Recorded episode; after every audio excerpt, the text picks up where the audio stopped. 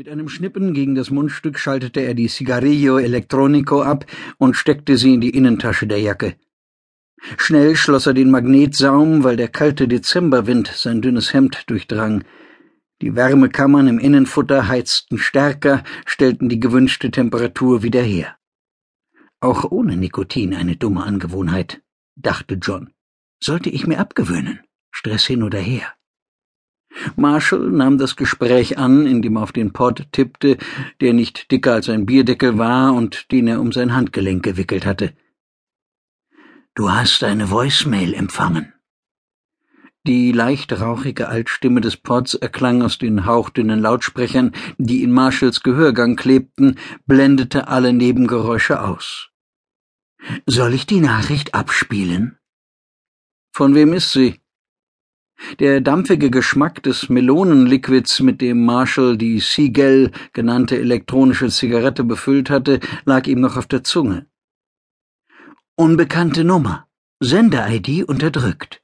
Betreff Voicemail von Bea. Soll ich abspielen? Ja, bitte. Hallo, Schatz, sagte eine Frau in spanischer Sprache mit katalonischem Dialekt. Marshall erkannte die Stimme nicht. Bestimmt war sie künstlich generiert worden. Mir ist endlich eingefallen, wie das Buch heißt, von dem Fermin mir erzählte. Das Spiel des Engels. Ich muss jetzt zurück an die Arbeit. Wollte dir nur rasch Bescheid sagen, falls du dich langweilst. Küss dich. Das Display des Pods leuchtete rot auf und erlosch. Die Töne der Stadt stürzten wieder auf Marshall ein. Die hupenden Autos, klingelnden Pedelec-Fahrer sowie das Schimpfen und Husten der Fußgänger woben einen dichten Klangteppich. Das Spiel des Engels? Marshall dachte nach. Welcher Platz in Barcelona war mit diesem Codewort bedacht? Er hatte sich die 30 Verbindungen zwischen Buchtiteln und einschlägigen Lokalitäten eingeprägt. Dann fiel es ihm ein. Es war die Avinguda Portal del Ángel im Ciudad Vela. Dort gab es eine Tapasbar, deren Keller den Mitgliedern von Free Earth als Treffpunkt diente. Marshall zog die Nase hoch, blickte in den bleiernen Himmel über der Hauptstadt Kataloniens. Kein schönes Wetter für ein Wiedersehen, das er ebenso herbeisehnte wie fürchtete. Die Gedanken an sie haben Zeit. Morgen treffen wir uns. Jetzt zählt die Mission. Ein kalter Regentropfen fiel Marshall auf die Stirn. Er senkte den Blick, zog seinen wasserabweisenden, schmalkrempigen Hut unter der Schulterklappe hervor, setzte ihn auf und vergrub die Hände in den Jackentaschen. Dann reihte er sich in den Strom der Menschen ein. Sie rochen nach Parfum und nassem Stoff. Die Tür zu einer Pastelleria öffnete sich.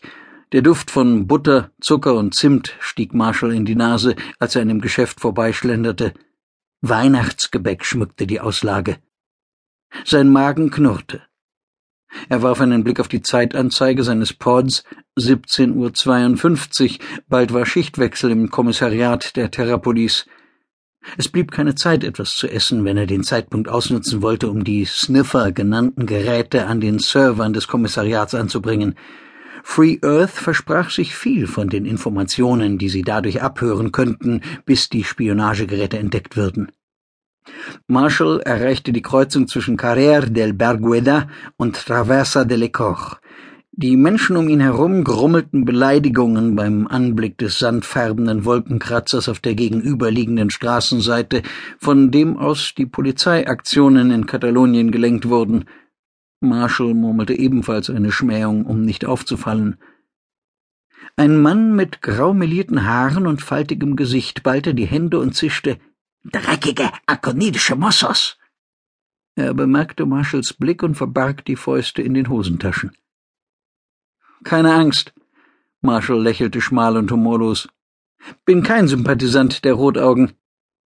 Wortlos ging der ältere Herr an ihm vorüber, ließ die Zentrale der Terrapolis hinter sich. Das Gebäude ragte mindestens hundert Meter in die Höhe. Die Fassade bestand aus hellem Sandstein, die Fenster waren goldfarben verspiegelt. Über dem mit Ziersäulen geschmückten Eingang prangte das Wappen Kataloniens, ein goldener Wappenschild mit vier roten Pfählen, auf dem eine Krone ruhte. Zwei blaue Buchstaben leuchteten davor